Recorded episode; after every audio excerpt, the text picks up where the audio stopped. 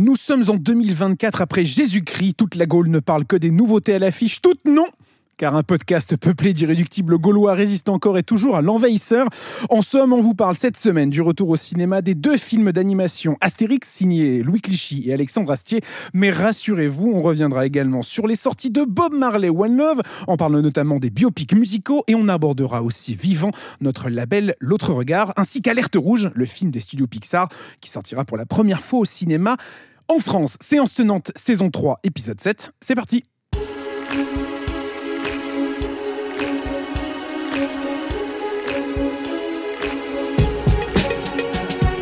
Bonjour à toutes, bonjour à tous et bienvenue dans Séance de Nantes, le podcast des cinémas pâtés. Je suis accompagné aujourd'hui pour parler du retour du célèbre héros gaulois dans les cinémas pâtés par notre équipe de choc de valeureux guerriers On se composés... met en quinconce Pardon.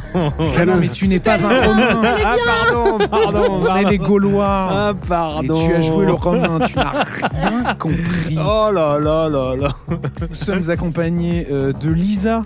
Bonjour. Salut tu t'attendais à autre chose peut-être euh, Je sais pas, ouais, ça- Fatbala, j'ai pas un Eh truc. bien, euh, Nous sommes accompagnés de Lisa, notre falbala. Voilà, Bonjour. merci. De Bonjour. Gaël, Notre Caius. Bonus.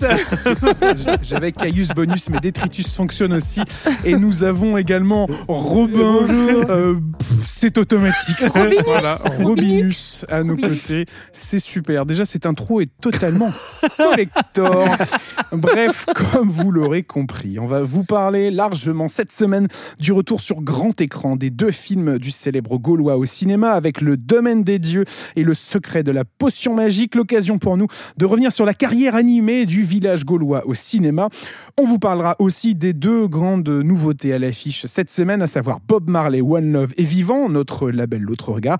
Et puis on vous parlera du Pixar inédit encore en cinéma en France qui sort exclusivement ce week-end, ce dimanche, dans les cinémas pâtés. C'est Alerte Rouge. Quand je dis exclusivement, c'est exclusivement bien sûr euh, ce dimanche. C'est-à-dire qu'il ne faut pas rater. hein. Si vous ratez, c'est terminé. Compris Gaël? Compris. Merci. Eh bien, sans plus attendre, attaquons dès maintenant avec notre sujet principal de la semaine. Je vous l'ai dit, c'est la ressortie du Domaine des Dieux et du Secret de la Potion Magique, deux films réalisés par Louis Clichy et Alexandre Astier. L'invincible puissance de Rome, comme les serres du faucon, elle s'est refermée sur tous les continents, sauf ici, en Armorique, où une poignée d'irréductibles Gaulois continue de rire au bec de l'aigle impérial. Deux films qui sont donc à l'affiche depuis maintenant une setsemaine dans les cinémas pâtés qui ressortent un petit peu partout en France par ailleurs. L'animation récente avec Astérix avant l'arrivée de ces deux projets-là euh, se, cantonnait à, à des adaptations en 2D, hein, parce que la dernière en date c'était Astérix et les Vikings en 2006. Le duo Louis Clichy, Alexandre Astier va un peu euh, revitaliser tout ça avec pour la première fois euh, des personnages en trois dimensions, forcément avec l'essor de la 3D au courant des années 2000 et encore plus dans les années 2010 où la 2D disparaît quasi intégralement, euh, du moins des, grands studios européens et euh, américains. Ça paraissait normal qu'Astérix et Obélix au final fassent la conversion en 3D Je pense que c'était l'étape cohérente à venir après la 2D et le live. Si on veut continuer de proposer Astérix en animation, c'était un défi de taille quand même d'aller dans la 3D, mais je pense que le défi aurait été encore plus compliqué de rester dans la 2D en fait. Euh, dans la 3D, on a des animateurs euh, extrêmement talentueux euh, en France. On a un mode de, de- savoir-faire qui s'est développé dans les années 2000 et 2010 par rapport à ça. Donc c'était évidemment la, direction logique à prendre, mais qui derrière euh, entraînait euh, tout un tas de, questions et même de, je pense, de craintes légitimes au début, parce qu'on avait peut-être cette image d'une 3D qui pouvait être pas euh, à niveau de bah, ce que font les grands studios américains comme Disney, Pixar ou, même DreamWorks. Et au final, on a très vite réalisé avec le premier film que le- le- les deux films réalisés par Lou Clichy et Alexandre Astier sont totalement dans les standards de ce qu'on attend d'une animation 3D de qualité. Petite précision, non, juste petit aparté euh, pour vraiment les oui. aficionados.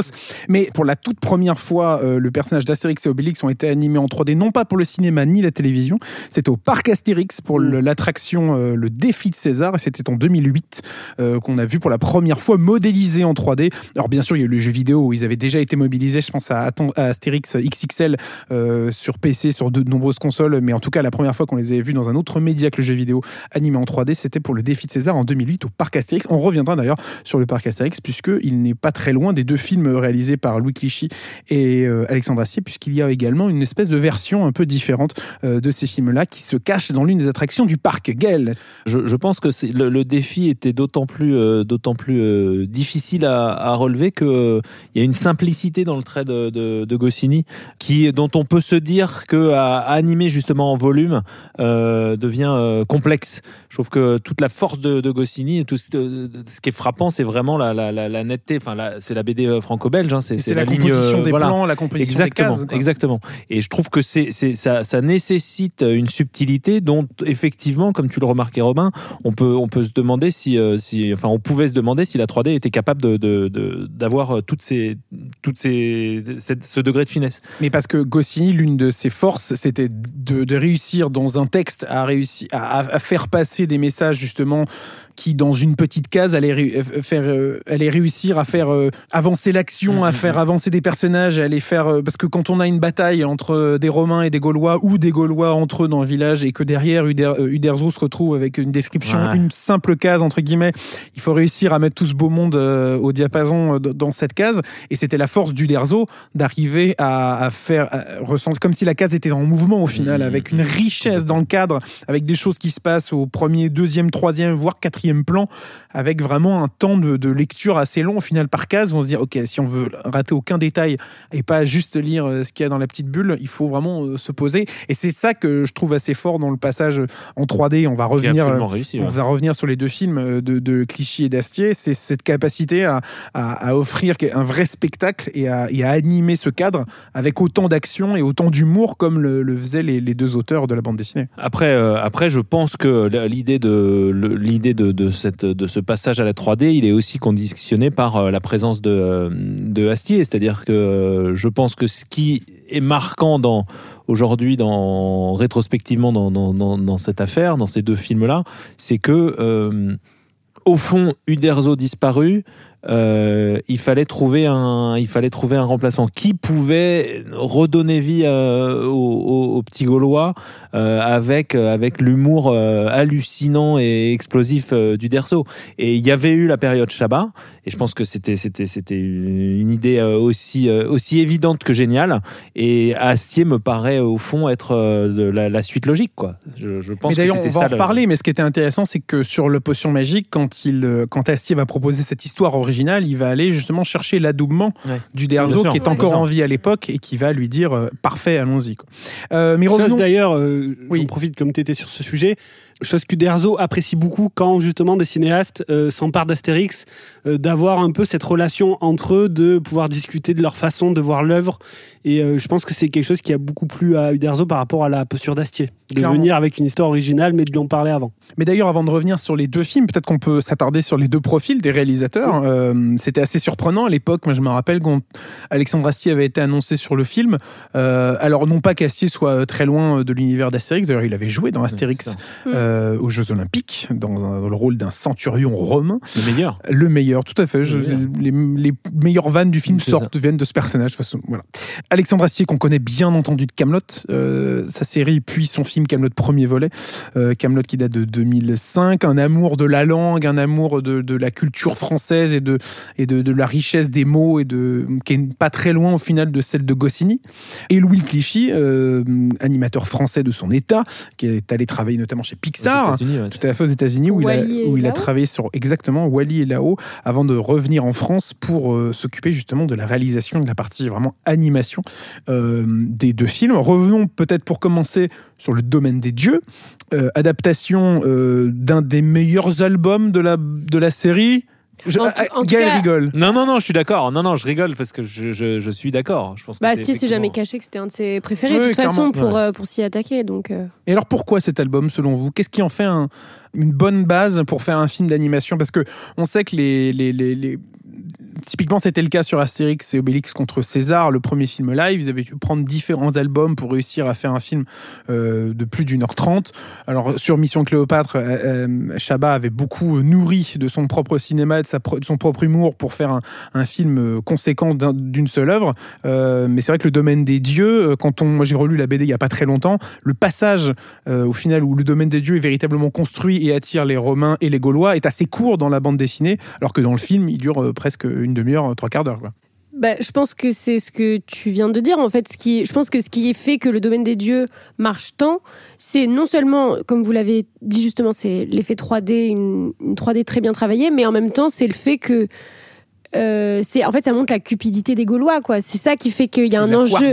C'est ça, il y a un enjeu scénaristique, je pense, avec César et le, et le piège qui, qui veut leur tendre, qui fait que, que ça marche, en fait. Et- Ça, ça montre des Gaulois pas si euh, positifs, quoi. Donc, euh, il y a quelque chose ouais, sur leur cupidité qui est assez intéressante. Et Aussi sur social, le- c'est-à-dire ouais. que c'est- c'est- moi, Ouais. c'est- c'est enfin, c'est aussi pour ça qu'on lisait euh, Astérix, Mm. euh, Complètement. enfin qu'on lit Astérix. euh, Toujours. euh, toujours, exactement. C'est c'est le reflet que ça, ça nous renvoie de notre propre Société aussi. de notre propre société. Et je trouve que c'est là-dessus que Astier, parce qu'on imagine que c'est Astier qui a, qui a évidemment travaillé là-dessus, que c'est c'est- c'est ce, ce thème-là, ce- cet effet de reflet, ce, ce- ce- ce miroir aux Français d'aujourd'hui euh, qui, qui marche à fond dans ce film. C'est-à-dire, Ouais. effectivement, comme tu dis, la cupidité, les, les- les- la bassesse, la lâcheté, les, les- tous ces Ce trucs-là pour projet finir par. luxueux, Ouais, voilà. euh, tu vois, de limite un Non, domaine qu'on exploite. euh. Et ce qui est génial aussi avec ce film, euh, et au-delà de ça, l'album, forcément, c'est aussi l'originalité du plan. Euh, parce que c'est vrai que dans les Astérix, dans les premiers, on a toujours tendance à avoir euh, les Romains qui vont essayer de kidnapper euh, Panoramix pour euh, que les- le village soit, soit fait de potions.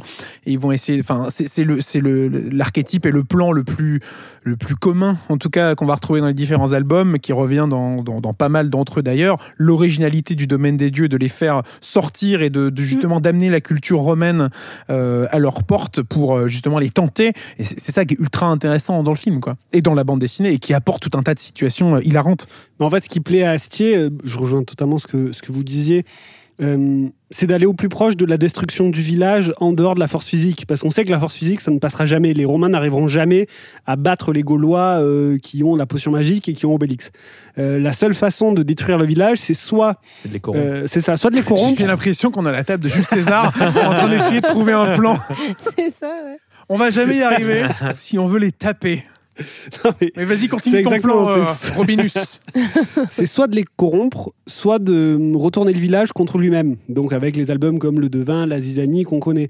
Et c'est ça qui plaît à Astier en tant que scénariste, c'est de, de, de prendre Astérix, qui est évidemment euh, connu pour son humour, pour ses gags, pour le rapport euh, euh, contemporain qu'on retrouve dans la représentation des Gaulois, mais aussi pour euh, la dramaturgie, les enjeux scénaristiques et le fait de craindre pour la survie du village et pour les personnages. Et ça, le domaine des dieux est l'un des albums qui arrive à le faire le plus, euh, presque le plus intelligemment possible, avec euh, ce, ce côté, ce plan effectivement très perfide d'aller chercher euh, le, là, le développement d'une ville et aussi tout un discours politique derrière pour arriver à ses fins. C'est un des plus drôles aussi, moi, je trouve. Oui. Oui, parce qu'il y a toute cette scène quand même de, Vraiment un des plus de- drôles, quoi. des Romains qui cherchent à hum, raser les arbres de la forêt Non, et qui sont constamment replantés dans Et l'album. puis avec les esclaves, ils sont Oui, fantastiques. sûr. Mais franchement, c'est génial. Et le personnage de Duplicata en esclave, euh, interprété par euh, Laurent Lafitte. On va peut- on va revenir après sur le casting vocal, Mm. qui est euh, majestueux sur ce film, mais, euh, mais ça, ça apporte une des scènes vrai, fantastiques. Je crois que c'est Elise Moon aussi qui joue un, légionnaire Un- romain. Un soldat romain. C'est ouais. ça, et qui Mm. boit de la potion, Mm. qui veut en boire et qui se met à se battre contre Obélix et qui se rend compte qu'au final, ça va être assez compliqué pour lui. Mais ça va euh, pas être la même limonade. ça va pas être la même limonade, mais c'est une des répliques qui me termine de rire. Euh, un casting, euh, comme, on, comme on le disait, euh, assez, euh, assez fantastique, puisque Alexandre Astier va faire appel à sa bande rapprochée, à sa garde rapprochée, voire même à sa famille, hein, pour sa famille de cinéma et sa famille de théâtre, et même sa vraie famille, que l'on connaît notamment de Camelot avec Lionel Astier qui va jouer euh, cet Automatics euh, dans le film, Guillaume Bria euh, qui est le, le- le- le roi Burgonde dans la série Camelot, pas changer assiette pour fromage, bien sûr. Ça, c'est pour les fans de Camelot, hein, si, si, si nous écoutent. Mais on va retrouver aussi François Morel en ordre alphabétique, et j'en passe. Mais il y a aussi l'impérial Roger Carrel qui joue, Ouais, je bien crois, sûr. pour, la, dernière fois, euh, le rôle d'Astérix. euh, Qui revient à la demande d'Astier d'ailleurs. hein. Il Tout à fait. pas et finalement Astier a réussi à le convaincre. Parce qu'il était clairement à la retraite à euh, depuis Il est un, sorti de sa moment. retraite Il est euh, sorti et je crois exclusivement pour ça. Pour Astier mais aussi pour Uderzo je crois qu'il lui avait demandé. Et on retrouve euh, voilà un, un casting absolument fou. Euh, Alain Chabat prête sa voix aussi à, un personnage. euh, Géraldine Nakache, Florence Foresti, euh, euh, Et- Pascal Demolon et j'en passe et j'en passe. Mais ça, ça va dans le style, euh, dans le style d'écriture d'Astier qui justement va écrire ses personnages pour les acteurs. C'est pas l'inverse. Donc, euh, si le casting paraît aussi naturel avec des répliques qui sonnent à chaque fois justes et des personnages qui semblent euh, donner la réplique qu'on attend d'eux au bon moment, c'est parce que derrière on a tout ce travail d'écriture d'Astier qui euh, trouve le bon interprète avant même d'écrire. Mais, mais Carrel, je trouve, est, est aussi euh, symptomatique de ce que cherche euh, Astier et Clichy dans le film, Mm. c'est-à-dire un, un mélange entre moderniser quand même, justement, avec cette idée de 3D, et, et- et aussi des parties de prix de mise en scène qui sont un tout petit peu plus euh, cut, plus sûr, hein. dy- dynamiques que les séries qu'on a pu voir jusque-là, et en même temps être resté fidèle à la tradition. Et je pense que c'est vraiment essentiel quand tu t'a- t'attaques à un truc comme, comme Astérix, quoi. C'est-à-dire qu'il faut effectivement respecter la charte parce que il y a tout un imaginaire en fait qui vient avec ce, ce personnage et, auquel tu dois être, euh, fidèle quoi. Je trouve que euh, pour ça la, la réussite, ne serait-ce que du casting vocal, était, était, était euh, évidente quoi. Quelques années plus tard, en 2018, va sortir un film assez atypique, Astérix, le secret de la potion magique. Pourquoi atypique? Je le disais tout à l'heure, c'est un film d'animation qui n'est pas inspiré d'une bande dessinée. Alors, aux prémices de tout ça, il y a forcément le succès hein, du premier opus qui euh, cartonne en salle. Ce deuxième opus, euh, Alexandre Astier et Louis Clichy vont aller proposer une nouvelle idée à, Albert Uderzo, euh, celle selon laquelle Panoramix vieillissant aurait besoin d'un nouveau druide pour justement préparer l'avenir dans le village. Et moi, ce que je trouve vraiment génial avec euh, cette idée-là, c'est que on ressent vraiment la volonté de montrer le temps qui passe, Mm. Euh, ce qui n'est pas forcément le cas dans les Astérix ou même dans toute bande dessinée ou, ou même dans des séries télé. Je pense aux Simpsons, je pense à des, des- des séries où on a des archétypes qui sont là depuis des dizaines et des dizaines d'années. Là, avec le secret de la potion magique, il y a vraiment ce truc de dire que voilà, Panoramix n'est pas éternel. Qu'est-ce qui va se passer quand Panoramix sera- ne sera plus Euh, comment, on va f- comment le village va se protéger euh, face à l'envahisseur romain? S'il n'y a plus de potion magique, euh, ça devient compliqué. Il ne restera plus qu'Obélix.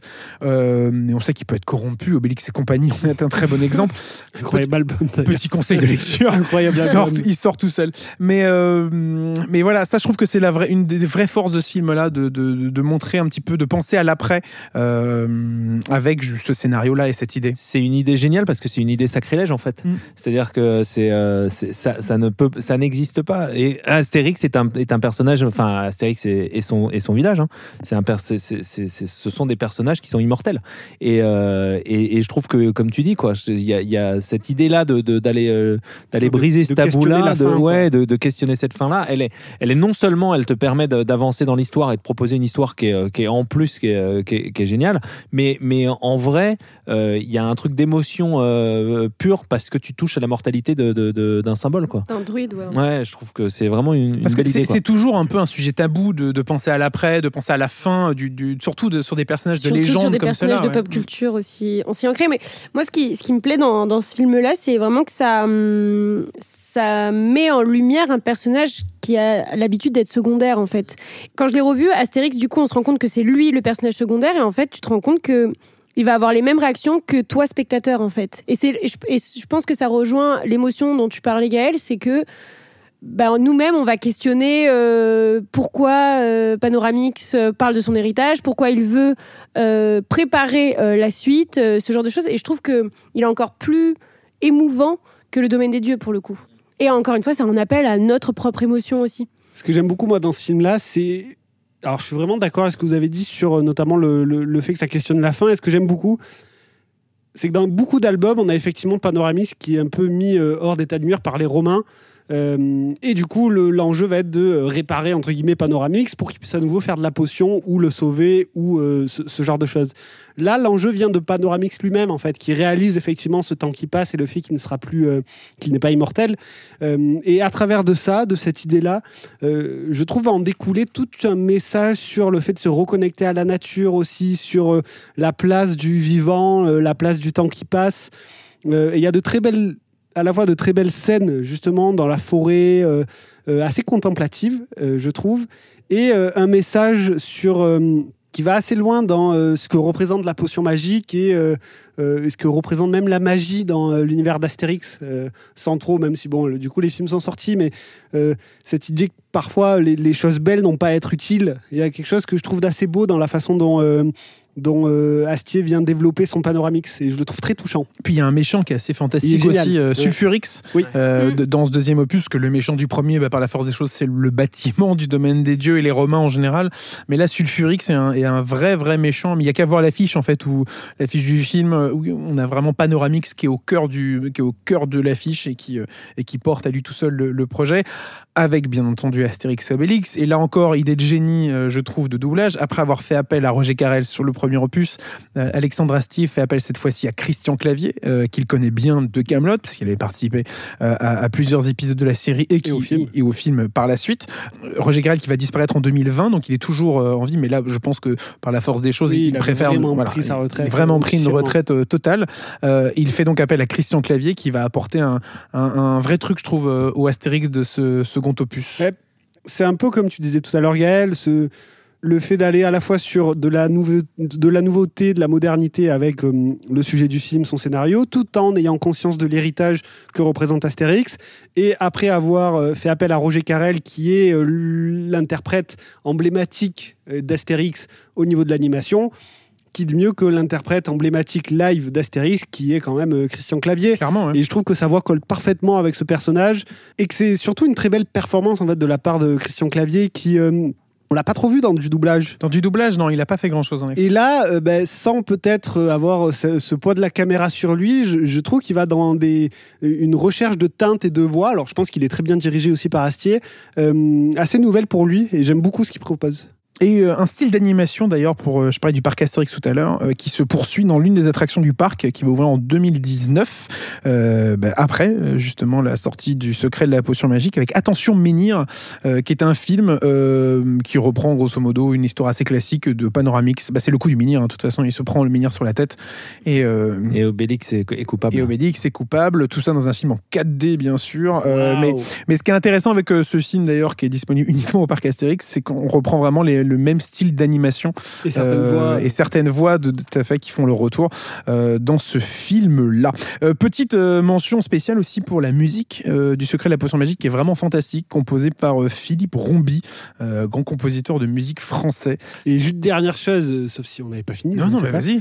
Après ces deux films, Astier a dit qu'il avait fini avec Astérix, qu'il avait l'impression d'avoir fait un peu le tour du sujet et de n'avoir forcément plus rien à raconter en fait sur le personnage qui aurait déjà, qui n'aurait pas déjà été dit. Euh, mais c'est vrai que j'ai toujours trouvé dommage euh, qu'il fasse pas, qu'il termine pas cette trilogie en accentuant justement le côté de la fin. Euh, je sais pas si ça arrivera un jour qu'un auteur euh, puisse raconter la fin d'Astérix. Et ça, c'est quelque chose que No je trouve time quand to même. euh, die. non, mais euh, Version village gaulois. c'est des choses que. Il a vraiment envie de les voir mourir, hein, ces Gaulois. hein. On est vraiment Non, euh, mais chez les Il n'en peut là. plus peut d'Astérix. euh. C'est des choses qu'on voit beaucoup euh, si on fait un lien, un, parallèle aussi avec les comics ou quoi, de euh, d'aller vers la fin des héros. Oui, la mort de. Superman. Voilà, c'est ça. Alors sans forcément aller dans la mort de quelque chose, mais, euh, euh, Oui, mais c'est pas des mettre un thématiques. point final. Oui, mais c'est pas des thématiques qui sont euh, liées, euh, liées à Astérix pour moi. Mais je sais pas vois, justement. Je pense que ça pourrait apporter quelque chose de, différent. je, je trouve que Astier donne un vernis à son histoire effectivement un peu un peu mélancolique on va Mm. dire euh, mais mais euh, mais j'ai Oui, qu'on a l'impression besoin quand même de retrouver le banquet final à la Ouais, fin. c'est ça. Mm. c'est ça et puis on est euh, on est des Français merde je veux dire on est indestructibles Ça y est, le Euh, billet d'humeur euh, de Gaël. Donc voilà, si Alexandre Astier nous écoute, euh, qu'il fasse, qu'il fasse un troisième Astérix. euh, ses propositions. Et Ah, Robin les validera, bien sûr, euh, l'ayant droit hein, d'Albert Uderzo, visiblement, et de René Goscinny. Mais justement, Alexis, tu avais envie de nous parler d'un sujet, il me semble. Et oui, car avant de revenir en, un peu plus en détail sur la carrière animée d'Astérix au cinéma, moi je voulais vous parler parler dans ma rubrique de la semaine des studios Idefix. C'est ton billet d'humeur? Exactement. Le premier qui touche à Idéfix se ramasse une baffe Les studios Idefix. Embarquons ensemble dans notre DeLorean pour un voyage dans le temps, direction la Belgique en 1967. Astérix cartonne désormais depuis 8 ans et ses deux papas, René Goscinny et Albert Uderzo, font sensation avec le téméraire héros gaulois et son village, dans le journal Pilote, comme dans les albums consacrés à ses aventures. Fort de ce succès, Georges Dargaud, éditeur du journal, comme des bandes dessinées signées Goscinny Uderzo, lance dans le plus grand des secrets la production d'un long métrage d'animation porté par Astérix et Obélix. Et c'est seulement une fois le film Astérix le Gaulois entièrement terminé que sont conviés à le découvrir les deux créateurs du personnage, alors totalement dans l'ignorance même de l'existence de ce projet. Furieux de découvrir qu'un projet pareil puisse exister sans leur aval et dans une qualité d'ailleurs euh, plutôt discutable, les deux créateurs font arrêter Manu Militari la production déjà en cours d'une autre adaptation, celle de la Serpe d'Or, déjà dans les tuyaux, et s'impliquent activement à la tâche pour tenter de sauver du mieux que possible le prochain film Astérix et Cléopâtre, plus avancé dans la production et qui sortira au cinéma en 1968. Un film qui ne ravira toujours pas les deux créateurs de la série, qui décideront donc de changer drastiquement de cap. À l'époque, l'animation au cinéma se résume essentiellement à Disney, qui sort un nouveau film tous les 3 ou 4 ans, et entre-temps, sur les années creuses, donc, ressort d'anciens classiques du studio. Albert Uderzo et René Goscinny ont toujours rêvé d'être Walt Disney, de s'approcher au mieux de la vision de ce conteur de légende et de sa façon intemporelle d'emporter des générations entières de spectateurs dans ses histoires. Et pour y arriver au mieux, le duo français ne voit qu'une option, ouvrir un studio qui sera le leur, avec lequel ils produiront les films qu'ils souhaitent. Ils seront cette fois les seuls maîtres à bord. Nous sommes le 1er avril 1974 et ouvre alors les studios Idefix. Nous serons à la fois auteurs et réalisateurs, nous travaillerons vraiment étroitement avec les animateurs. Si on se lance dans cette aventure, c'est qu'on a mis le paquet, indique Uderzo en 1976. Délirant isti romani, comprendre ils sont fous ces romains, telle est la devise de ces studios Idefix que l'on retrouve sur le logo du jeune studio, à l'instar du célèbre logo de la MGM, la Meltro Goldwyn Mayer et de son fameux le félin, remplacé ici par le fidèle compagnon d'Obélix. Et de la folie, il en aura fallu à René Goscinny et Albert Uderzo, les deux créateurs des célèbres personnages, ainsi qu'un Georges Dargaud, leur éditeur, pour s'aventurer dans la création d'un projet pareil. Se lance dès la création du studio, la production de son premier long métrage d'animation, Les douze travaux d'Astérix, un projet totalement inédit avec une histoire créée spécialement pour le grand écran par Goscinny et Uderzo et Pierre Tcharnia, un peu notre Gaël de l'époque. Une aventure directement inspirée des prouesses mythologiques d'Hercule et des légendes classiques de l'Antiquité. En ressort un film brillant à l'animation sublime et qui s'impose surtout comme l'une des comédies les plus drôles de l'époque. Un tour de force pour l'équipe française qui aura réussi à s'entourer d'une riche équipe d'animateurs pour livrer ce film pour le moins unique. Une riche équipe, mais en nombre réduit. Pour vous donner un ordre d'idée, à l'époque chez Disney, après la mort de Walt en 1966, les effectifs se réduisent dans les studios d'animation de la firme pour atteindre grosso modo les 350 animateurs par film. Chez Idefix, pour réaliser un film de la même ampleur, économie d'échelle oblige, seulement une cinquantaine d'artistes seront à la tâche. Les 12 travaux d'Astérix sortent sur les écrans français en 1976 et attirent quelques 2,2 millions de spectateurs dans les salles françaises. Un joli succès qui ne fera pas le poids face à la ressortie de Fantasia des studios Disney justement. Outre-Rhin, carton total en Allemagne pour le film qui attire plus de 7 millions de spectateurs. L'année suivante, en pleine production du deuxième et dernier film du studio qui sortira en 1977, La balade des Dalton, Goscinny disparaît tragiquement et le studio s'éteindra après son départ, ayant perdu celui qui était le fer de lance de cette grande aventure d'animation française. Se rêvant, comme je disais, de devenir le Walt Disney français, Goscinny créa avec son acolyte de toujours, Uderzo, un véritable tournant dans l'histoire de l'animation en France. Fait marquant de cette riche époque, René Goscinny va même aller jusqu'à participer à la naissance et à la création du département d'animation de l'école des Gobelins, aujourd'hui une référence absolue à travers le monde. Des élèves de la première promotion des Gobelins vont même travailler sur la balade des Dalton. Aujourd'hui restent des studios idées deux films, une aventure brillante et une expérimentation à la française dans le domaine de l'animation qui aura marqué son époque. Astérix, qui fête cette année son 65e anniversaire, est aujourd'hui plus populaire que jamais. 1,6 million d'exemplaires vendus en seulement deux mois pour le dernier album, très réussi par ailleurs, L'Iris Blanc.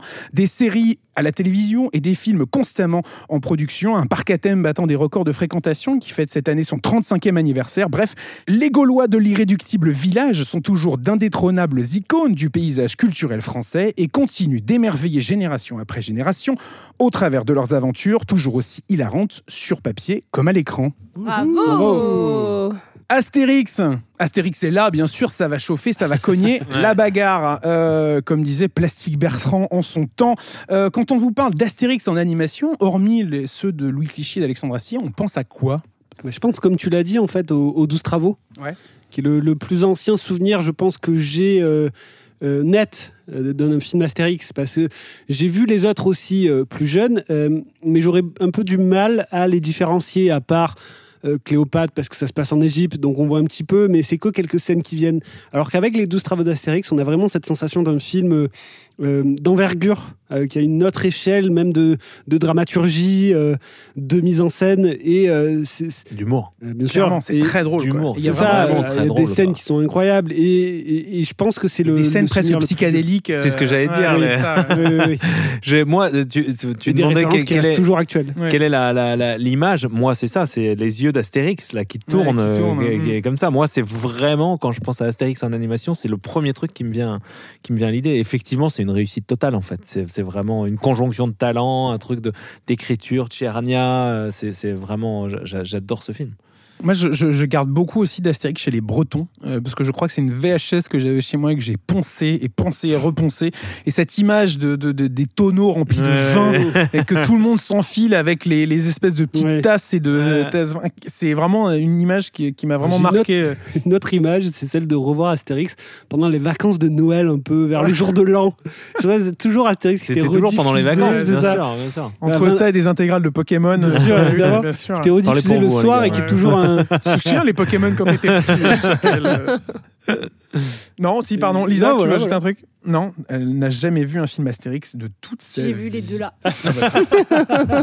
Parfait. Pas eu les deux travaux. Je disais tout à l'heure, Astérix fête ses 65 ans. Astérix et Obélix, bien sûr. Et, et- Idéfix. Et le non, pas Idéfix. Et non, Pas Idéfix. Oh, j'ai voulu faire tout le monde. Et non, car Idéfix est arrivé un peu plus tard. Raccourcis, Euh, alors. C'est beaucoup trop emballé. Non, non, non, arrêtez. Euh, mais donc oui, ils fêtent leur 65e anniversaire cette année. Euh, Il y a pas mal de projets en cours. Alors il y a sûrement euh, un prochain projet live après l'Empire du Milieu qui arrivera d'une façon ou d'une autre, on imagine, dans un avenir plus ou moins proche. En tout cas, il y a deux projets qui sont euh, concrètement euh, en train d'être produits. Euh, une série réalisée par Alain Chabat sur le combat des chefs qui sortira sur Netflix, je crois, en 2025. Euh, et un film d'animation pour le cinéma, euh, écrit, coécrit par le duo Mathieu Delaporte et Alexandre de la Patelière. Et oui, qui sont euh, derrière euh, les, mousquetaires, mousquetaires. et qui réalisent euh, cette année euh, Le Comte de Monte Cristo qui sortira fin juin euh, 2024 avec Pierre Ninet. Bref, ils sont à l'écriture de ce prochain film Astérix. Un film qui sera ré- donc réalisé par Alexandre Eboyan, que l'on connaît déjà euh, notamment pour Mune, le gardien de la Lune, euh, qui était sorti en 2014. Euh, donc deux projets, tout à fait. Donc deux projets euh, dans les tuyaux sur Astérix. Et puis bien sûr, on imagine que d'autres choses arrivent vu le succès de l'album. A priori, il y en aura un prochain. Ça devrait aller. C'est ton prono? Bien sûr, Ah, c'est bon, super. ça devrait aller exactement. Oh là là, non, mais un- par contre, pour revenir sur les projets dont- que tu mentionnais, ce que j'ai hâte de voir et qui est intéressant, c'est de savoir si euh, ils vont garder justement la, euh, un peu la charte graphique qui a été euh, développée par les films de Louis Clichy et Alexandre Astier, ou au contraire, En mode Euh, Astérix Obélix, la 3D, c'est comme ça. Voilà, Ouais. exactement. Ou au contraire, bah, que ce soit euh, l'un des deux euh, projets euh, ou, ou même les deux, euh, aller vers de nouvelles directions. Sachant que en plus que l'animation en ce moment euh, ben, retourne un petit peu vers le Mm. 2D, vers le 3D aplati, euh, s'amuse justement avec des styles. Est-ce que Astérix va aussi avoir droit à son, à son relooking à l'occasion Euh, C'est intéressant de voir. Et je ne sais Et pas. voilà. Et nous- il pose des questions et nous n'avons pas les Et réponses. Incroyable. Euh, deux films, donc Le Domaine des Dieux, Le Secret de la Potion Magique, qu'on ne peut que vous inviter à les redécouvrir en famille ou seul ou entre amis ou en couple. Vous faites encore une fois comme vous voulez, parce qu'après, nous, on vous donne de- des, Non, des mais, là- conseils. non, mais l'essentiel, c'est d'y aller. Ah oui, ça c'est sûr. Voilà, c'est ça, ça. après, euh, moi je me retiens de les voir en Blu-ray depuis un moment parce que je sais qu'ils vont ressortir. Donc euh, voilà, on, on sera dans les salles. euh, Enfin, on sera dans les salles. Vous attendez pas à croiser. Robin euh, ou Gaël, mais enfin, bon, ils seront sûrement là quelque part. Euh, jamais loin dans le cœur, en tout cas, bien sûr. Lisa aussi, hein, oh là là, Ouais, bah, attention. j'ai bien compris. hein, c'est bon.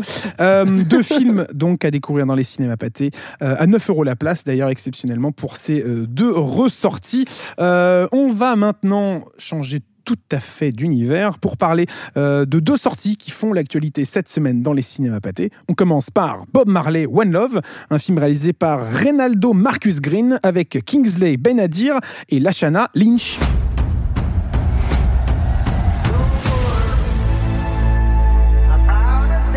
Bob, je sais que c'est dangereux. Mais tu es le seul capable de rassembler les gens. Tu es prêt, Bob Aucune arme ne peut arrêter mon message. Je veux que le monde change.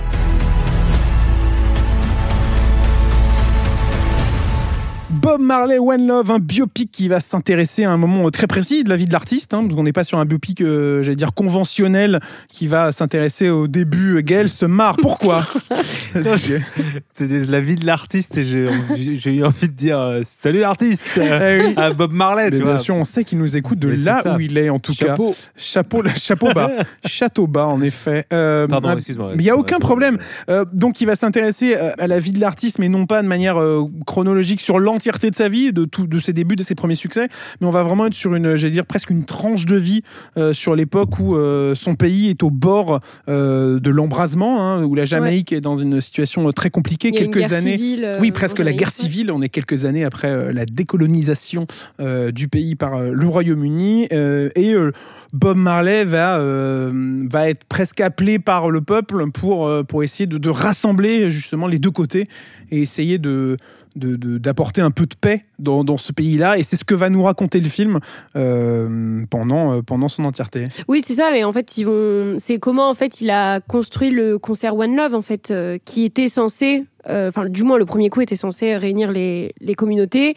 Euh, ça a mené euh, plus tard, et euh, on le sait tous, et c'est ce que montre le biopic, à, son départ en Angleterre et à l'enregistrement euh, de, son, de son plus grand album. Quoi. Et en fait, c'est ça, c'est le concert pour la paix et l'enregistrement à Londres euh, d'un de ses plus grands albums. Exodus, son album qu'il va en effet euh, réaliser euh, à, Londres et on va découvrir tout le processus créatif autour de ça, les tournées à travers le monde, euh, à travers l'Europe essentiellement, parce qu'après ils vont parler en effet de la tournée américaine et, et- et africaine. On a un Kingsley Benadir qui joue son premier grand rôle au cinéma. Oui, on l'avait, on l'a vu dans un rôle secondaire dans Barbie. Ouais. Il s'était illustré aussi dans Secret Invasion La du côté série, de ouais. Marvel. C'est vrai que là, pour le coup, c'est, je pense, c'est le premier rôle de premier plan en fait qu'il qu'il campe. Il le campe très bien. Il y a vraiment un travail sur la voix, mais quand je dis voix, dans le langage parlé, Ouais, qui est fait euh, quand tu regardes des images d'archives de Bob Marley. Pour le coup, c'est assez saisissant. Un film donc qui montre euh, les travers du personnage, alors avec certaines limites, hein, puisque euh, on est quand même dans une production qui est, euh, qui est faite par les ayants droit de la famille, par euh, ceux qui gèrent justement la marque euh, Bob Marley. Et ça, c'est toujours un peu limite, peut-être, des, des, des grands biopics contemporains euh, sur, euh, sur des stars de la musique. Je pense à Bohemian, Bohemian Rhapsody qui avait pareil, était dans un cas de figure assez similaire, euh, produit par les ayants droit du groupe Queen. Euh, mais peut-être que d'ailleurs, on peut euh, rentrer dans une espèce d'arène et relancer un peu ce qu'on s'était fait la dernière fois. Souvenez-vous, quand on s'était tous battus contre Gaël au sujet des Misérables. Alors là, moi, je propose qu'on monte sur le ring et qu'on mette, au, mi- et qu'on mette pardon, au milieu quelques-unes des œuvres, justement, de ces biopics musicaux et qu'on en discute. Peut-être qu'on va tout aimer. Ou Oui, tout détester. d'accord. Et oui, mais en tout cas, rentrons sur le ring car c'est un petit peu visuel comme idée. Hop, comme ça, on soulève la corde, Gaël, hop, soulève la jambe et il est à l'intérieur du ring. c'est l'instant, euh, je sais pas, c'est l'instant battle, C'est le combat des chefs. C'est l'instant, c'est l'instant combat des chefs. Il est tout frais, mon poisson Il frétille Il est tout frais Si on doit mettre quelques-uns de ces films au, au cœur, euh, au cœur du débat, euh, le plus emblématique euh, récemment, c'est peut-être Bohemian Rhapsody, euh, qui, a eu- qui a été un carton phénoménal en 2 salle. euh, plus d'un milliard au box-office, un Oscar pour euh, son principal interprète, euh, mais un film qui, pareil, montrait les limites du genre quand il est produit par euh, peut-être les ayants droit de la famille. On sait que l'histoire a été euh, un peu retoquée, Romancée, euh, euh, ouais. pour. Puis on a un film qui a, qui a un énorme souci de production avec Aussi, un réalisateur qui part au milieu. Enfin, on sait pas trop comment ce film a été fini d'ailleurs. Mais par rapport à ce que tu disais sur euh, le le poids de l'héritage finalement, euh, parce que c'est un peu de ça dont on parle, c'est euh, quand euh, les ayants droit, euh, la famille veut mettre en avant bah, une personnalité euh, mondiale artistique qui a compté dans l'art. Euh, comment le faire sans forcément écorcher son image ou euh, sans omettre, ou plutôt en omettant certains aspects justement de, de, cette- de leur vie, au point de faire un film qui va être euh, soit incomplet, soit incomplet, soit euh, bah, un peu limité dans le Soit propos. sans la musique. Oui, c'est- là, aussi, euh, ouais, ouais, bien sûr. Euh, et ça, c'est intéressant. Et je pense qu'il y a pas mal de biopics qui arrivent justement à contourner ces problèmes et à faire des propositions assumées, euh, réussies. Et on va, on va en citer. Et dans le cas de Bohemian Rhapsody, je trouve qu'il y a un, un très bel exercice, mais de copie en fait, de copie d'événements qui se sont passés. euh, évidemment, la dernière euh, 20 minutes, une Mhm. demi-heure, Ça, c'était extraordinaire. Ouais, Voilà, le, film, qui- le film est quand même génial. C'est à ça. ce Il y a- en fait, il y a- moment-là, en fait, il y a vraiment un truc qui se construit pour arriver à cette séquence Mais et du ça coup est- on a une, une, une libération dans la séquence qui est totalement réussie et Mais- qui crée une émotion. Moi, je trouve que c'est ça qui est embêtant avec ce film, c'est qu'on sent que ça reste une publicité euh, euh, Ouais. de deux heures pour le groupe, euh, pour Queen, et essentiellement pour les deux membres du, du, du groupe qui sont toujours aux ouais, affaires et toujours qui, et qui gèrent l'héritage de Queen et qui continuent à être en concert avec la marque Queen. Et voilà, on met Freddie Mercury dans une position euh, quand même de, de méchant un peu de l'histoire à certains passages, alors que eux sont plutôt toujours euh, assez lisses et, euh, et plutôt bienveillants. Alors après, je connais pas les, les arcanes de- de- de- du groupe Queen et ce qui s'est réellement passé, mais, mais par contre, il reste quand même des, des- des scènes extraordinaires. Je pense à la scène du concert. Ouais, le concert final. le, le concert final, moi, j'ai vu cette scène en IMAX, justement, c'était extraordinaire.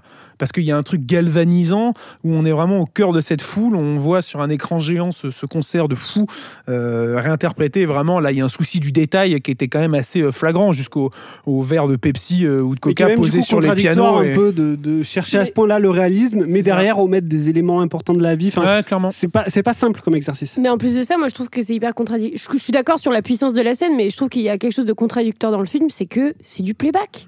Et Ouais. moi, c'est quelque chose qui m'a toujours dérangé dans les biopics musicaux. Ah, c'est quand pas, la ça. personne ne. Enfin, quand l'acteur ou l'actrice qui interprète la pas. personne ne, ch- ne chante pas. Enfin, ouais, je sais. Alors, je suis peut-être un peu dure. Non, je- qui- Non, non, Mais- mais, moi, ça m'a jamais, ça m'a pas gêné dans cette scène. Moi, ça, mais moi, ça, en fait, moi, ça, ça me gêne. Et en fait, quand au même moment, sort du film. tu- ouais, c'est ça. Et au même moment, en fait, quand tu as un Rocketman qui sort, ou tu vois Taron Egerton qui te fait ouais. un travail monstrueux de voix, qui plus est en plus quand on sait qu'Elton John est, à, est aux manettes hein, du truc, je pense qu'il n'y a pas photo en fait. Euh, mais justement, je trouve que. le- Bohemian Rhapsody est très, vachement plus superficiel malgré ce travail d'archives de recherche que, que la mise en scène, que Mais- tout ce que tu veux de, de, Rocket, Mais de Rocket- Rocketman. Rocketman, je trouve que c'est parfaitement le bon exemple, euh, à, mon, à mon sens, du, du- du bon mélange entre, euh, le- Complètement. entre, euh, Proposition. entre une euh, proposition qui est portée par Elton John, hein, quand Mm. même, et, et un film qui pourtant n'a pas l'air de s'interdire euh, beaucoup de choses. Peut-être Oui, que sur- forcément il a vie, euh. Il a eu l'idée des choses, mais quand on regarde Rocketman, il y a quand même une certaine franchise euh, Ah bah, sur ses euh, problèmes de drogue, sur, les- sur sur tous son- les problèmes qu'il a eu dans, ses- homosexualité, dans sa euh. vie, sur son faux mariage, enfin son faux- Ouais, complètement. et, et- et- et je trouve que c'est la recette parfaite. Taron Egerton est extraordinaire dans le rôle. Il chante toutes voix. les chansons. Il y a, il y a un truc. Moi, moi, je préfère mille fois Rocketman à Bohemian Rhapsody, même si j'aime bien Bohemian Rhapsody malgré ses mille défauts. Euh, mais ouais, Rocketman, c'était une vraie belle expérience, euh, je trouve. Même visuellement, il y avait C'est un un truc. objet de cinéma. Oui, Et voilà, puis- exactement. Et puis, Ouais. il se permettait des choses aussi. euh, Visuel, euh, narratif. C'était de la- narra- narrativement c'était une parlant. comédie musicale. Enfin, Oui. Ça fait partie, Ouais. euh, ça flotte avec la comédie musicale. Mais c'est c'est peut-être aussi, euh. c'est- c'est- il, est, il est aussi fou que son modèle en fait. Le Mm, film est aussi fou que son modèle. Et Queen était sans doute un film, un, un groupe aussi un peu plus manufacturé que, que qu'Elton John. Et, euh, tu Mais vois. ceci dit, j'aurais beaucoup aimé voir le film euh, prévu pendant longtemps sur euh, Freddie Mercury avec euh, Sacha Baron Cohen, Ouais. Oui. qui a porté le projet pendant Mm. des années. Mais on aurait adoré le voir, ce film. Bien sûr, mais il a été euh, écarté de la production car il allait sans doute un peu trop écorcher l'image peut-être du reste du groupe aussi. On sait que les membres restants se sont opposés au projet et ça a donné donc Bohemian Rhapsody derrière. Et dans la même veine de ce type de projet, moi je pense à Elvis. Euh, Ah ouais. Elvis qui est Ouais. euh, pareil. Alors là, c'est encore différent parce que c'est une proposition visuelle, Ouais, ouais. une Là, vraie. c'est euh, ça fait une belle trilogie. je Tu trouve, fais de l'univers de Baz différentes, Luhrmann, euh, Ouais, on, est, on rentre vraiment dans l'univers de Baz Luhrmann. On, en même temps, on nous présente euh, les succès et les travers euh, du Ouais, personnage de- d'Elvis. qui n'est pas le personnage principal, mais qui n'est pas le narrateur, qui n'est pas le c'est point de vue c'est du ça film. qui est fou. C'est ça un peu la bonne C'est le colonel, interprété par brillamment par Tom Hanks. Euh, et là, là, je trouve qu'il y a un cocktail qui est, qui est vraiment très réussi. Que ça soit dans, dans, dans Elvis, euh, dans sa folie visuelle, mais parce que c'est Baz Luhrmann à la réalisation, ou Rocketman dans quelque chose d'assez plus consensuel, enfin consensuel, plus classique dans la forme en termes de mise en scène. Je trouve que là, on a les deux belles propositions de cinéma. En plus, sur l'un sur un artiste euh, dont on connaît l'œuvre, mais pas forcément la vie, Elvis, parce que l'époque faisant, et Elton John sur quelqu'un qui est encore en vie, quoi. Il y a quelque Mm. qui fait encore des concerts. Il y a quand même quelque chose d'assez d'assez intrigant là-dedans, je trouve. Mais ce que je trouve intéressant avec Elvis, c'est d'avoir d'un côté le fait que euh, un film n'a pas forcément n'a pas à être un documentaire déjà. Euh, il peut prendre des libertés, il peut aller dans des directions euh, cinématographiques et se faire plaisir avec l'image, le son, la façon de raconter l'histoire, tout en ayant cette volonté de donner une vision euh, personnelle et assumée du personnage. Et c'est un- ça, ça concilie bien, je trouve, ces deux aspects, ce que Bohemian Rhapsody n'arrivait peut-être pas trop à faire et ce que Rocketman, à l'inverse, parvient à faire. Pour aller dans ce que tu dis, je trouve que ce qui est intéressant aussi, c'est que quand tu vois arriver Priscilla après avoir vu euh, Ouais. Elvis, tu vois le côté off. En fait, Mm. T'imagines. bien. En fait, tu reconstruis une image presque fantasmée du King à travers deux euh, visions De différentes. trucs Et complémentaires. de, de- surtout deux visions euh, d'auteur, quoi. Euh, C'est-à-dire euh, d'un côté euh, Sofia Coppola et, et de l'autre euh, Baz Luhrmann. Et je trouve qu'il y, a- il y a un truc euh, très beau, quoi, très euh, très dense, quoi, euh, mais très cinématographique. Et toi, Lisa tu voulais nous parler d'un film en particulier? Ouais, moi je pense quand, quand je pense aux biopics musicaux, je pense pas forcément à la triade qu'on vient de dire, mais moi je pense à Ray en fait, sur Ouais, Charles. C'est encore, enfin, ça rejoint encore ce que je dis et je l'appuie peut-être un peu trop, mais c'est encore ce travail sur la voix, sur un moment comment un acteur, en l'occurrence Jamie Foxx, se transforme vraiment en un, en une icône, euh, là en l'occurrence de la soul, du jazz, euh, un, un pianiste euh, magnifique, mais euh, Et à la même époque, il y avait eu Walk the Line aussi. ouais, Oui. oui. complètement. Fantastique. Ouais. Sur Avec, Johnny euh, Cash. c'est-. Exactement. Mon Gold. Ouais. Hello, I'm Johnny ouais, Cash. je pense que Ah, c'est le. Johnny Cash est Ouais, passé. ouais, ouais. Et ben, on- il est passé devant des micros de séance tenante, on le remercie. Salut Johnny. Puis il y a un truc que je, je- je me suis fait la réflexion il y a pas très longtemps, c'est que y a un truc que je regrette peut-être avec l'évolution de certains biopics musicaux aujourd'hui, c'est qu'il y a vraiment cette labellisation, comme on disait peut-être sur Bohemian Rhapsody, du genre, alors qu'avant j'avais vraiment l'impression, et ça vaut pour euh, Walk the Line, j'ai l'impression qu'il y avait vraiment une sorte de fresque en fait autour de ces personnages. Il y a, ça disait beaucoup aussi de l'époque, notamment de l'Amérique, parce que c'est beaucoup de personnages américains ou du moins anglo-saxons euh, qui ont été les, les- les personnages de, de ce, de ce genre-là. J'ai l'impression que ça nous, ça nous apprenait des choses sur euh, tout un contexte politique, social, et je trouve qu'on le retrouve moins en fait dans certains, euh, dans certains films. Bob Marley le, le, le, le, le titille un peu, forcément avec, euh, avec son contexte, mais il y avait vraiment ce- cet effet de fresque en fait, fresque humaine et, et plus généralement de communauté en fait. Et ben moi, mon bi- biopic préféré, c'est euh, Amadeus. Ah, j'allais dire lui Ah oui, aussi. bah. Ah là là, mais attendez, on est Euh, avec de sacrés cinéphiles autour de la table ou quoi là Ouais, ouais, t'as vu ça Ouais. non, mais c'est sûr. Ah, mais tu sais, et Ils en ont rien d'autre à non, ajouter, mais- c'est vraiment juste ils donnent un nom. Ils. Mais non, mais parce que en fait, ce qui est rigolo, raison, mais non, mais tout ce que disait. Enfin, j'y ai pensé en écoutant, euh, en écoutant Lisa, parce que je me suis dit, en fait, le, le template, le, le- le- le- la, la base de tous ces films-là, c'est vraiment, c'est vraiment celui-là, qui en plus adapté d'une pièce. Mm. Mais, euh, mais, mais euh, je me suis dit, en, en- en réalité, c'est le, enfin, c'est pas le premier. Il y en a eu d'autres avant. Plein, des biens en plus, mais, mais celui-là a vraiment euh, re- relancé le genre et, et- et renouvelé le genre. Et puis, euh, on en parlait un peu avec Elvis. euh, C'est un film justement qui est très malin sur la narration en nous mettant devant le fait qu'on a un personnage qui raconte une histoire et en plus qui est l'antagoniste du personnage principal.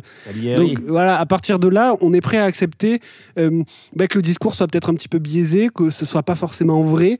Euh, mais en étant pris par euh, malgré tout le génie de Mozart qui vient euh, s'imposer malgré euh, la rivalité entre les deux et c'est fantastique. Mais il y en a plein. il y a- C'est fantastique. Tu vois, The Doors, euh, The. Rose. euh, Enfin, il y, en a quand même. euh, Il y en a un paquet qui sont bons quand même. Et cette année, on aura d'ailleurs euh, un autre biopic assez attendu dans le cinéma français, puisqu'on aura Monsieur Aznavour, porté par Tahar Rahim, réalisé par Mehdi Idir et Grand Corps Malade, euh, qui sortira en fin d'année, euh, qui c'est un film pâté d'ailleurs. Et en projet, on a aussi un film, alors ça, je suis très curieux de, alors, très curieux de le voir, je ne sais pas, en tout cas très curieux de voir un peu la tête que ça va avoir, que ça va avoir, pardon, c'est le biopic sur Michael Jackson, euh, réalisé par Antoine Fuqua. euh, avec le neveu de Michael avec Jackson. le euh, neveu de Michael Jackson, le fils le de. Jermaine Jackson, Ouais. Euh, et donc le, par la force des choses, Wow. le neveu euh, de Michael Jackson. Je crois qu'il y aura aussi Miles Taylor euh, dans, dans le film qui a été annoncé là il y a, il y a un petit moment. Donc euh, Et il y a. Coleman Domingo aussi, je crois. De Oui, qui doit jouer le Coleman père Domingo, de qui va jouer le père de Michael Jackson. Jean-Jacques. Goldman, non, Col- qui jouera le père de Goldman Domingo. Exactement, qui jouera le père de Michael Jackson. Tout un programme. Euh, il ira au bout de ses rêves, bien sûr, Bien là sûr, où bien la sûr. raison s'achève. Euh, Bob Marley. Ah, D'ailleurs, le cœur. biopic sur euh, Jean-Jacques Goldman, c'est pour quand Oh, bah, L'adaptation du bouquin là, de Jablanca. Eh ben voilà. Voilà. Alors, On qui s'y colle autour de la table? Jamais de ma vie. Waouh C'est assez. C'est quand même la personnalité préférée des Français, Bah, Lisa. pas la mienne, hein. Waouh Mais quoi C'est pas grave. Mais je sais pas. En tout cas, C'est un bon que- parolier, mais après, j'aime pas trop. Eh ben dis donc, il faut attendre plus d'une heure d'épisode pour entendre des choses pareilles. les masques Oh les ma- tombent. C'est ce que j'allais dire. Euh, en tout cas, on ne verra pas Lisa dans le classement euh, des personnalités préférées des Non. Français Oh bah si elle non, dit bah des putain, choses c'est comme ça. C'est vrai que c'est c'est hyper violent. C'est vrai que c'était un peu sec, mais en même temps, quand on s'attaque à l'icône. Bref, Bob Marley One Love, ça sort donc cette semaine au cinéma. Également à l'affiche notre label L'autre regard. C'est Vivant, un film réalisé par Alix Delaporte avec notamment Roche Dizem et Alice Isaz. Je suis désolée, on part en tournage là. J'ai dit ok pour te rencontrer, mais j'ai rien promis. Tout le monde veut bosser avec nous, hein. C'est quoi ton truc? Je sais réparer une caméra. Ça, on a des gens pour ça, hein. Allez, Vincent, le rédacteur en chef de l'émission. merci. Je suis chaud là. Bon, on y va? Prends-la avec toi. Vivant, qu'est-ce que ça nous raconte, Lisa Euh, Vivant, ça nous raconte euh, les coulisses d'une rédaction de grands reporters qui est euh, un peu au bord de la crise, au bord de la faillite, parce que bah, forcément la conjoncture des médias fait que les gens veulent voir du bonheur et qu'en fait c'est des grands reporters passionnés, notamment de, de guerre, des choses comme ça, des choses graves, la vie finalement aussi. Et c'est comment euh, va se mettre en place euh, toutes les dynamiques entre la pression d'une chaîne et euh, leur envie de faire vraiment un vrai métier de journaliste. Une émission type cache investigation, euh, envoyé spécial. Voilà, ouais. voilà. Mais non, ce qui est, non, c'est super. Enfin, vraiment, c'est. hum, En fait, ce qui est, ce qui est, ce qui est, bien avec Vivant, c'est sa forme ramassée. C'est-à-dire que le film dure une heure et demie. C'est une heure et demie où ça va vite. Et en même temps où il y a la place pour euh, comment dire euh, laisser les personnages exister en même temps. Il y a des dynamiques qui sont super. Ça passe par une ligne de dialogue par un regard par euh, l'angle de la caméra. Ça passe par plein de choses et je trouve que c'est hyper inventif là-dessus. Il y a vraiment un peu cet, cet effet d'immersion. Alice Isaz, elle est super. Je disais, n'en parlons pas, il est toujours euh, excellent. euh, C'est dans ce que j'allais qu'il dire. fait, mais euh, Tu parles d'une ligne de dialogue, c'est aussi grâce à une distribution euh, ultra forte. Ouais, parce qu'elle a qui est super, il y a- elle a une sorte de dynamisme, d'énergie où elle porte limite à bras le corps toute son équipe de journalistes qui veut en faire un peu casse à tête aussi. il y a Vincent Elbaz. Il y a Vincent Elbaz qu'on retrouve, qui est... ça fait plaisir de le retrouver d'ailleurs dans, dans ce genre de Ouais, registre et tout. Je, je l'ai trouvé très intéressant.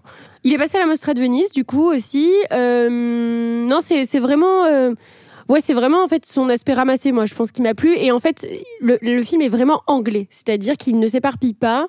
On sait pourquoi on vient, on sait que c'est pour nous montrer euh, un peu la difficulté du métier de journaliste aujourd'hui. Ça donne envie d'être journaliste, sincèrement. Mais moi, ce que Donc, je trouve super, c'est. j'ai- J'aime beaucoup toujours ces, ces films de journalistes où on va suivre une rédaction dans un temps assez euh, limité, qui vont bosser sur un ou deux sujets.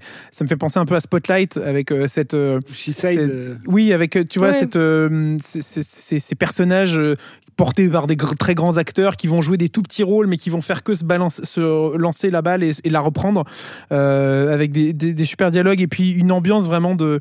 Ça fait penser aussi un peu à la série Newsroom dans une, dans une comment dire, un rythme totalement différent. Hein. Faut pas s'attendre à, à avoir du Sorkin en termes de, de rapidité, de gens qui parlent en marchant, bien sûr. Mais euh, et moi, Ah. j'aime beaucoup ce genre de film. Oui, je suis d'accord. Après, il faut préciser quand même que Vivant, ce- c'est pas, c'est pas centré sur une enquête Bien sûr, euh, ouais, ouais. Il y aura plusieurs sujets, mais c'est fait, vraiment on- les dynamiques de groupe. en on fait, entre qui- vraiment dans la, rédac- dans rédaction avec euh, le personnage d'Alice Isaz qui cherche un stage en fait. stagiaire, Exactement, qui cherche un stage de, de- dans, cette, dans cette rédac et elle, va, elle va arriver au milieu voilà, de, de tout ce qui se passe dans, dans cette chaîne et dans, ce, dans cette émission. Puis ce quoi. qui est bien dans ces coulisses, c'est que c'est vraiment c'est un joyeux bordel en fait. Ouais, Comme c'est une ouais. équipe de passionnés qui essayent de se battre euh, contre un peu la direction.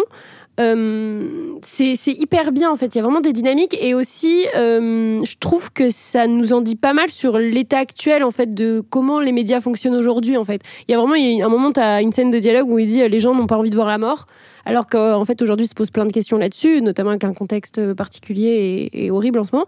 Donc du coup, je trouve qu'il y a un, côté très ouais très documentaire en fait et très véridique sur de ce film-là qui est super. Vivant. C'est donc le label L'autre regard des cinémas pâtés. Ça sort cette semaine sur grand écran. Et je vous en parlais en début d'épisode. On vous en parlait également la semaine dernière. Cette semaine, c'est l'événement euh, ce dimanche 18 février, puisque nous allons sortir dans les cinémas pâtés exclusivement ce dimanche le film Pixar euh, Alerte Rouge, qui n'a pas encore connu euh, l'expérience de la salle de cinéma. Euh, Alerte Rouge, donc, un film de Domichi à découvrir cette semaine dans les cinémas pâtés. Va être la meilleure année de toute ma vie et rien ni personne ne m'arrêtera.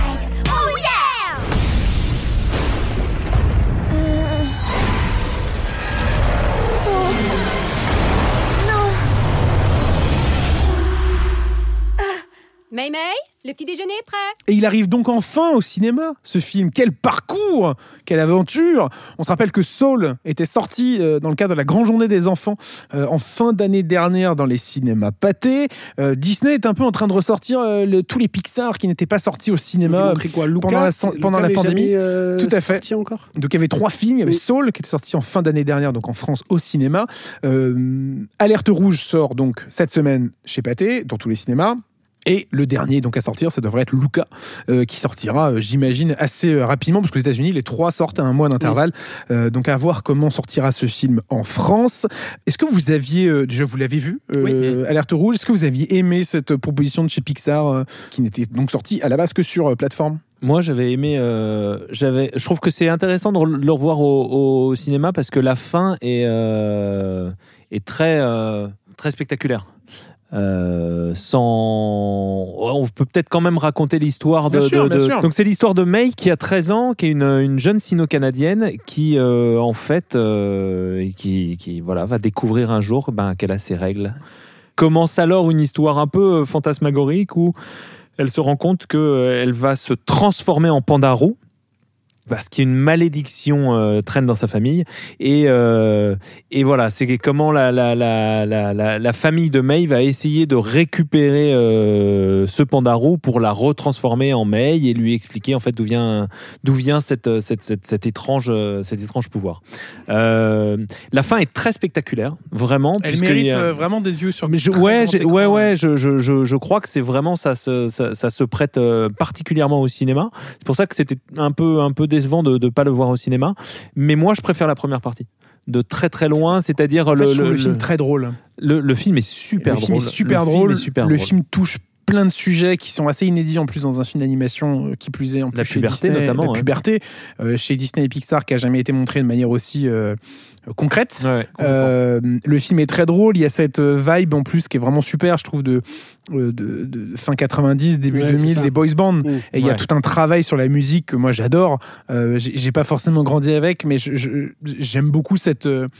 Ce- ce- cette espèce de, de, de- de prisme qui est utilisé euh, avec euh, les boys bands euh, pour justement euh, parce que c'est en fait le personnage de May est totalement fan Il y a deux prismes en fait culturels. Il y a, il y a, film, il y a à la fois les, ça, les, les, les boys bands dont tu parles et aussi les, les mangas. Ouais. Parce que le film est extraordinairement influencé, surtout à la fin d'ailleurs, par l'univers, l'esthétique manga. Quoi.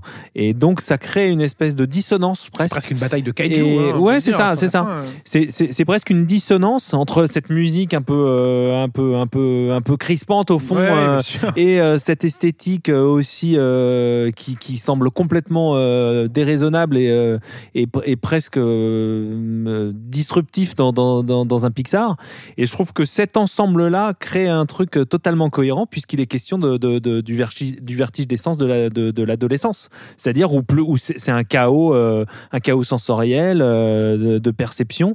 Et je trouve que le film rend, rend bien ça. et quand Pixar s'attaque au sujet ça rend ça. Alerte Rouge qui est, euh, qui est très réussi Exactement. grâce notamment à toutes ces thématiques et l'œil de, de Pixar, au-delà de l'animation qui est toujours très belle, mais ça, c'est presque anecdotique euh, aujourd'hui de dire ça, parce que bon, on est tellement habitué à la qualité de ce que va proposer Pixar. euh. Mais ce que, ce que j'aime bien aussi, que je trouve intéressant dans l'alerte rouge, c'est qu'on est vraiment dans cette euh, phase de Pixar qui euh, laisse énormément de place euh, aux propos personnels des réalisateurs qui s'attaquent au film. Euh, que ça soit l'année dernière avec Élémentaire ou on, le mentionnait un petit peu, Sol, Luca, Alerte Rouge, c'est vraiment des films qui sont euh, portés par euh, leurs réalisateurs propres sur euh, leur identité, leur recherche d'identité, leur place aussi, que ce soit aux États-Unis ou ailleurs dans le monde. Et ça, c'est vraiment, une, je trouve, une évolution qu'on constate chez Pixar. À côté des films, soit des euh, plus euh, plus abstraits comme vice versa, euh, qui, qui touchent à aussi d'autres émotions et d'autres euh, thèmes. Euh, J'aime beaucoup ce que Pixar fait en ce moment de euh, voilà euh, d'oser euh, parler de sujets très forts, très intéressants euh, via ce que leurs euh, auteurs ont à raconter. Gaël. Je voulais juste euh, préciser euh, par rapport à ça euh, que Domichi, on la connaît pour le, le court-métrage extraordinaire de Bao, qui était sur un petit ravioli, une histoire de ravioli, qui était une merveille. Pareil, encore un truc sensoriel, très ancré dans, dans, dans, la communauté, euh, dans la tradition euh, sino-américaine. Et, euh, et c'était vraiment, vraiment génial. quoi. Et je trouve que, elle, pour le coup, c'est vraiment quelqu'un dont on a envie de voir ce qu'elle va donner. Domichi, qui d'ailleurs, je crois, a un projet en cours chez Pixar de nouveaux longs métrages d'animation. Alerte rouge, c'est donc à découvrir, j'allais dire à redécouvrir, à découvrir sur grand écran pour la première fois ou à redécouvrir si jamais vous avez envie de bah, justement de vous replonger dans cet univers euh, que nous propose Pixar avec ses très très belles thématiques. C'est sur grand écran, c'est ce dimanche 18 février dans les cinémas pâtés à 9 euros la place, comme les films Astérix. Euh, par ailleurs, euh, revenons sur les bonnes raisons d'aller découvrir euh, si on doit synthétiser tout ça, les bonnes raisons d'aller découvrir tous les films dont on a parlé. Pourquoi faut-il aller au cinéma pour voir les deux Astérix signés Clichy, Astier, Robin? Pour le texte d'Alexandre Astier, qui s'empare d'Astérix euh, à sa façon et qui, je trouve, livre les meilleures adaptations du Gaulois. pour le look euh, de la- cette, cette volume, enfin cette animation en 3D, cette volumétrie et surtout la, la, la, le- la- la manière dont Clichy réussit à respecter la tradition tout en l'emmenant euh, vers des, vers des nouveaux horizons. Euh, moi, je dirais pour euh, les enjeux scénaristiques surprenants, en fait, qu'elle- que Astier arrive à réinjecter dans la tradition Astérix, en fait. Et j'ajouterais pour le plaisir de se replonger tout simplement dans l'univers d'Astérix et Obélix, dans la patte de d'Uderzo et dans le génie comique euh, de Goscinny. C'est toujours un plaisir de, profiter de ça sur grand écran. Et, euh, et je trouve qu'avec ces deux Astérix animés, c'est vraiment la quintessence de ça. Euh, et c'est super, si de nouvelles générations vont pouvoir s'emparer du film et des films même avec cette ressortie. Bob Marley, One Love, pourquoi faut-il aller le découvrir au cinéma, Lisa? Euh, pour la prestation vocale de Kingsley Benadir, notamment dans la reproduction des, mimiques et de la voix, vraiment parler de, de Bob Marley. Et moi, j'ajouterais pour en apprendre tout simplement plus sur la vie de Bob Marley. euh, Je ne connaissais absolument rien euh, de la vie de cet artiste et, euh, et le film en apprend beaucoup, notamment sur une période clé, celle du concert One Love, bien entendu. Mais on, apprend un peu les contours du personnage et, et- différents, différentes, les différentes choses qu'il a pu vivre dans sa vie. Et rien que pour ça, je trouve que ça vaut le coup d'aller découvrir le film au cinéma. Vivant, pourquoi faut-il aller lui aussi le découvrir sur grand écran? Pour l'immersion dans une rédaction, l'aspect vraiment, même caméra embarquée, euh, sans jeu de mots, de- du métier de journaliste, en fait. Et je dirais, bah, comme à chaque fois euh, que l'on parle d'un film avec Roche Dizem, pour Roche Dizem, qui, euh, qui est toujours fabuleux euh, de- dans n'importe lequel de ses films, et Vivant confirme la règle. Alerte rouge, pourquoi faut-il aller le découvrir ou redécouvrir au cinéma, Robin? Je dirais pour, euh, tu l'as un petit peu mentionné tout à l'heure, euh, la façon dont les années euh, 2000 euh, renaissent sous nos yeux et rappellent que c'était la meilleure période. Comment il prend position Ouais. euh, de manière ferme, Gaël. Les, euh, les trois copines, en fait. euh, Les trois potes le- de- ouais, de les- May, les- ouais. exactement, de May, qui sont, qui sont vraiment euh, très amusantes et qui, vraiment, qui, qui ressemblent à voilà, des, des- les personnages de Disney ou de Pixar qu'on adore. Quoi. Elisa Bah, je pense que ça rejoint un peu ce que Gaël dit, mais euh, ouais, le, le côté boys band, en fait, fangirl, euh, hyper euh, amusant euh, de ces trois nanas, mais en fait tout au long du film aussi. Et moi, j'ajouterais pour euh, May, mais en version panda, euh, qui est fabuleuse. Euh, à chaque fois qu'elle donc elle se transforme en panda, à chaque, euh, j'allais dire excès de colère, à chaque euh, coup de coup de chaud, coup d'émotion. Enfin bref, à chaque fois qu'elle qu'elle subit, ouais, une saute d'émotion, elle se transforme en May et, et, et ce magnifique panda roux, parce qu'on l'a pas cité, c'est un grand panda roux qui apparaît qui apparaît à chaque fois à l'écran, est toujours très drôle dans les interactions qu'elle va avoir avec justement avec ses potes, les amis dont elle faisait référence, et, et puis jusqu'au combat final qu'on ne divulgagera pas trop, même si vous l'avez déjà vu. Retournez-y. Les deux Astérix, le domaine des dieux, le secret de la potion magique, Bob Marley One Love, Vivant et Alerte Rouge. voici la riche actualité euh, que vous pouvez retrouver dans les cinémas cette semaine. Euh, merci beaucoup à vous trois d'avoir été autour de la table. Merci Robin. Merci Merci Gaël. Merci. Et merci Lisa. Merci beaucoup. On se retrouve la semaine prochaine pour un nouvel épisode et de nouvelles aventures. D'ici là, prenez soin de vous et à très bientôt au cinéma.